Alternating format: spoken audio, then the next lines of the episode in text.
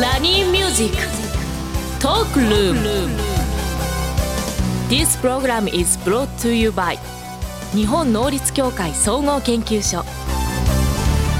リスナーの皆さんおはようございます大野康則ですおはようございます石井加穂です今日もポジティブライフを応援するお話をビジネスマスターの大野さんとお届けしていきますよろしくお願いいたしますよろしくお願いします石井さんってライブコマースで物買ったことってありますうわーライブ自分がコマースではないんですけどやろうとしてた時期はありました私がライブコマースをそうなんですなんか売ろうかな売るものなかったんでやめたんですなけるどほどそんな今日石井さんライブコマースの達人の方に来ていただいてます本の当で気になってます、はい何を言っていいのかすごい聞きたい、ねえどうやってやってるのかちょっとね、はいお話お聞きしてみたいなと思っておりますはいそれでは早速このコーナーからいきましょ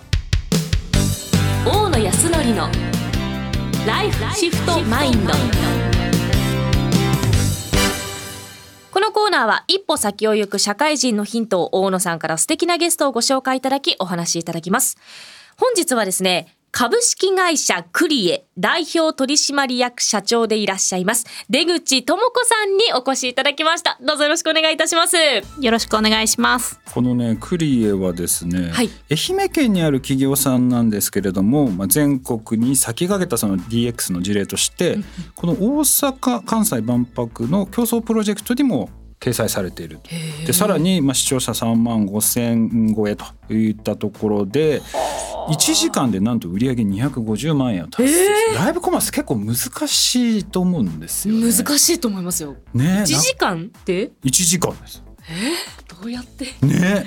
そんな今日ちょっと気にねなる出口さんに来ていただいてますのでこの辺のお話をお聞きしたいなと思ってるんですけれども、そもそもこのライブコマースというのはなんでやろうと思ったんですか、そうですね、まあ、コロナ禍がきっかけというところはあるんですけれども、はい私が7年半ほど広島のテレビ局グループで仕事をしてましてもともとメディアを使ったこう次世代の情報発信ができないかなというのを考えていたところにもともとはこう YouTuber としてですね花を開かせようと思って愛媛に帰るわけなんですけれどそも、うなんですね。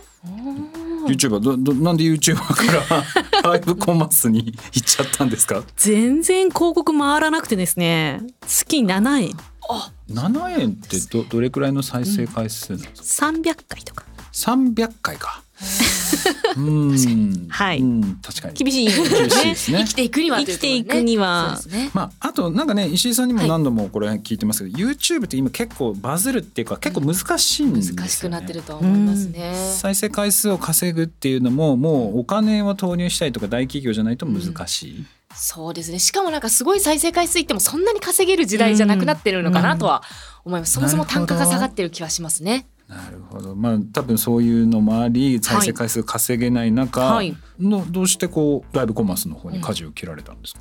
偶然ですね一緒に会社をやってる取締役がアパレルの仕事をしておりまして、はいまあ、中国の方であのアパレルをこうライブコマースで販売をしていて、まあ、最初に中国とアメリカではもうあのライブコマースが一時ブームのままこう火がついていっている現状があってうん日本も一時ブームが来てるんですけど結構多くの企業さんが撤退をしているあそうなんですかはい、中であえて今回まあ 5G の技術とかも入ってきているので、はい第二次ブームが日本でも起きるんじゃないかとうんいう取締役の言葉を信じてですね、はい。まあ、確かに7円いつまでやってても仕方がないな じゃあちょっとこうトーク一つでうん商売やってみようかなと思ってですね、まあ、愛媛県にせっかくいたのでちょっと地域資源を使ったライブコマースを始めてみたというのがきっかけです。っていうことはじゃあアパレルを売り始めたっていう感じなんですか？そうしたかったんですけどねいかんせえん商違う材の売ってたんです かアパレルじゃないものアパレ売ルいってやチャレンジしたかったんですけど自分がおしゃれじゃないなどうしようと思ってですねたんですかおう持何っ売ってたた時にあのマダイの養殖場屋さんにばったり出くわしてですねマダイ話題マダイはいあのーそこにいる社長さんにですねあのこれマダイがやっぱりコロナであの豊洲に基本卸してたみたいでですね8割売り上げが落ちてると。なるほどなるほでまあおー天然ではなく養殖でのマダイっていうのが愛媛は生産が1位なのでへえ。毎月5,000匹のタイをもうこう処分しなきゃいけないんだけど、うんまあ、豊洲の機能が停止していてけ売り出せないという時に絶対口聞いてくれないんですよね水産会社の人ってこういう YouTuber なんですけどやらせてくださいよみたいなのはダメなんですけどコロナだったがゆえに「あいいよ」って「あの自分で釣ってねその代わり」みたいなことで「あありがとうございます」っていうのでいけすの横で一人カメラ持って始めたのがきっかけでですねはあ。釣ってさばいて売ると。え砂漠とこれもでやあるんですか。のお兄ちゃん呼んでそこの漁場にいたお兄ちゃんにさばいてさばいてって言ってまあこの双方向のコミュニケーションができるっていうのはライブコマースの面白いところなのでお刺身でがいいですかとかその頭の頭のところいりますかとかあの皮剥いだ方がいいですかなんて言いながらすごいですけどこれライブコマースだからずっと生放送が続いてる感じ、そうなんですよね最初はだから私が喋ってましたえ何時間ぐらい喋ってるんですか1時間とか最初はちょっとアホだったんで4時間とか5時間とかすごい。でいきやますすごい私もうそれができなくてやめましたもんライブ配信えどどれくらい喋ってたんですか石井さんは へえ長い時でも確かに7時間とかおー1日で長いな7 時間やってましたけどでもやっぱ続かなかったですね私はそれはやっぱ疲りれちゃって喋るのが大変そうですねなんかずーっとこう画面見てるのも疲れてくるんですよね終わるタイミングってどうやって終もう わる私突然終わりましたもうごめんなさい疲れたんでやめます ってやめましたえこれってえっ、とまあクリエは、はいもう脚本っていうのを考えて、はいまあ、ある程度その進行通りに進めていってるんですか最近はですねやっぱそうなってきましたけれども大手はのいクライアントさんが入ってきたので、あのそういうことが増えましたけど最初は本当にふざけた番組で本当本当珍道中という途中で電波が途切れて本当あ1回目の配信に至ってはやるよって告知して25分始まらなかったんですよ ほうなかなか面白いですね土下座しましたなるほ どそこから入ってあのなんすごでいなすごい気になるのは石井さん250万売るってすごくないですかこれはタイですかマダイこれですかはですすね真珠なんですけど真いやだから真珠とかマダイとかいろいろある 感じですけどこれどうやって買ってくれる視聴者をそう集そうそうそうめたんですかやっぱもう数打ってですねそれがやっぱりうちのナンバーワンは地域最多の配信回数っていうことで数打ち当たる何度でも何度でもやって、まあ、そのうち口コミで見てくれる人がリピーター率が今5割超えてるんですけど半分はすごい新規のお客さあーん半分が、えっと、既存のお客様で毎回1,000人から2,000人の方が継続して見てくれているのも毎月ずっとこの3年間続け月て1これ回ぐらい今月34回やってます結構やねってる月34回で12時間クラスそうですね今1時間ちょっとぐらいですかあーね平均すると。そっかそはれでい、しかもそれ全部こうクライアントさんがついてくれて続けられたってことが、うんあの自社でやり続けたわけじゃなくてですね途中から本当クライアントさんがついてくれて途切れることなくっていうところながるほどビジネスチャンスかなと思いました。いやあとね石井さんともこういう話もよくするんですけど、なんか物を売ったりそのお金を落としてくれるユーザーを集めてくるってやっぱ難しいじゃないめでちすゃかく。ちゃ難しいですね体験されてるからわかりますよね。はいそれどうやってるんですかだって他もライブコマースやってる人たちいっぱいいるじゃないですか、はいそのクリエのはいなんかポイントというか、 ノウハウで言っていいのかちょっとあれですけど、ねえあんまり言いたくないところではあるんですけどね、はいどうやってやってるんですか何がポイントなん ですかすごい聞きますでねしもっもかうりここはすごい重要なポイントだなと思って、はい、でもやっぱりビジネスと一緒で買いたくなる商品をちゃんと探してくる力とそれを買いたいともマーケットを見つけるそこに長けてるのでそのまあ掛け算というかマッチングだなと思ってるんですよねライブコマース とは。ははい今ちょっと難しい言葉がいろいろ出てきましたけどビジネスとしてその見つける、まあ、商品をあの売れるね商品見つけるってとこはあるんですけど、はいマーケットを見つけるっていうのはこはれどう,、いどういうことですかそこが一番言いたくないんですけどなるほ ど。なんだろう。なん だろう。一番気になるとこだから順番として私たちも気づいたのはいつもだったら商品から見つけて発信してたのが1年目だったんですけど、まあ、2年目後半あたりに気づいたのはやっぱ先にマーケットを見つけるべきでそこに対して、えーマーケットを見つけた上で私たちは商品を探す中でクリエのこだわりそこに地域商品っていう軸を持ってるといううんそれはそのマーケットを見つけるっていうのは、おいそらくこういう商品をはい欲しいだろうなと思ってる人たちが多いだろうなって見つけて、そこに合う商品を探してきて乗っけるっていう。おっしゃる通りですね。そういうことらしいですよ石井さん。勉強になります。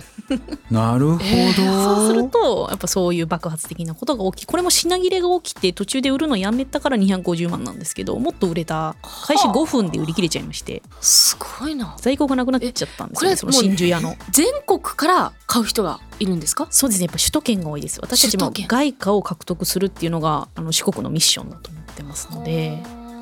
はいそうなるほどちなみに今日はなんかすごいズバリどんどん聞いちゃいますけど マーケットを見つけるって結構さらっとおっしゃってましたけど意外に大変なんじゃないめちゃくちゃ大変だと思いますよなんかね売れるところを探すって、うんね、なかなかできないと思うんですけど、うそこ出口さんはどうどうやられてるんですかなんか顔が引きずってますけど 言いたくないなみたいな顔して引まきすずねってますけど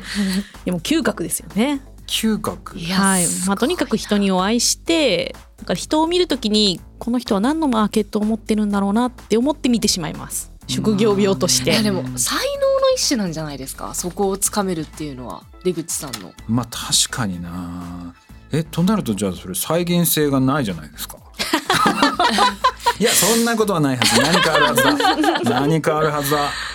聞くとかねそれこそいっぱいこう買ってくださるリピーターの方が次じゃあ何が欲しいのかっていうのを教えてくれるとか。えなんか誰しも持ってるんじゃないかと思いますけどね私大野さんでライブコマースしてみたいなと思いますもん大野さんのライブコマースすればこの商品っていうの見つかれば多分たいか数千万いくんじゃないかなってねえあでも一個だけ自信あるのはこれあの GoPro とか要はカメラとか、はいうんあとスマートフォンとかだったら売れる自信あるなおーえー、あ確かパソに。コンとかうん聞き強そうですもんねあうそういうのはもう明確にこれはこれ強いからこれ買った方がいいぞって明確に言えるんでそれはいける自信があ誰るしもライブコマースって意外と商売に変えられるんじゃないかなって最近思い始めています石井さんはどう見えてますどうですか。今日さっきお会いしたんですけどね、どう料理します石井15分前ぐらいに。えさんだったらええそうですね、はいでもやっぱ同世代向きの商品もいいと思いますし、うんやっぱでも最初はコスメとかから女の子を始めるのがあーでも私実はいはあの、化粧品見つけるのめっちゃうまいんですよ。あらまあマでジもいろんな人ねにこれおすすめですって送りつけてるぐらいなんですけあへどーあの本当にあのアフィリエイトじゃないですよ、うん自分がこれ使ってみめっちゃいいからみたいなの友達にやると、みんな友達それリピートしてますいやだっては肌ツヤすごいいいじゃないうんですか、だか確かにあ嬉しらい多分ねみんな気になってると思いますよ、おお女性本当ですこかれ最近なんかやってませんでしたっけなんかそんなの最近あやってたかもしれないですねねなんか見そうたです気そうがですすそうるでなすそうですでもファンデーションはいいのありますよなんか始まっちゃった始まっち始ゃまっったたポチッと買うボタン がなんかコスメ系が、はいうんへえやってみたいなえこれこういうのよくわかんないですけど例えばやるって時に、うんはいこれこれどうやって始めるあんで確すかにまあ、分かりやすいのは今だと17ライブとか、まあ、そういうライブコマースシステムって調べるとたくさん出てくる時代なので、ライブコマースに対応してるプラットフォームってあと何があるんですか17のライブ以外でまあ、ハンズアップもそうですし、ハンズアップはい、初めて聞きました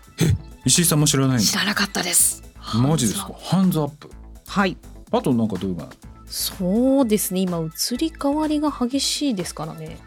そっかでも私も実はライブコマース一度やったことがあるんですけれどももう本当何を売っていいかがわからないっっていう感じだったのでこうやってアドバイスしていただけると、うんでもなんかコスメは確かに買いそうな気が説得力があるからあー、だってそのもう肌がすごい白いから、えーなぜこれを維持できてるかとかって言っ嬉たらしいすごいその辺刺さりそうな気がするだ多分俺がコスメやっても全く刺さらないそ れはそれで見たいですけどね見たい見たいそれはそれでね使ったことないから あのだけどパソコンとかだったら売れるから、はいだからやっぱり人それぞれいろいろなそうな個んで性すよとねかがあるので。はいそのライブコマースをやる人に合わせてそのはい商品とかっていうのもきちんと選んだ方がいいというような感じですかね。そうですね、まあユーまあ、ブロガーさんがいて次 YouTuber さんがいてその後が多分ライバーというライブコマーサーと言われる、まあ、稼ぎ方で私たちはそれを地域に還元できるような職業に進化させたいというコスメとかであれみんなあのカメラとかであれ、ビジネスとしては成り立つんじゃないかなとは思うんですけど我々はそこに地域というのを掛け算しているというのは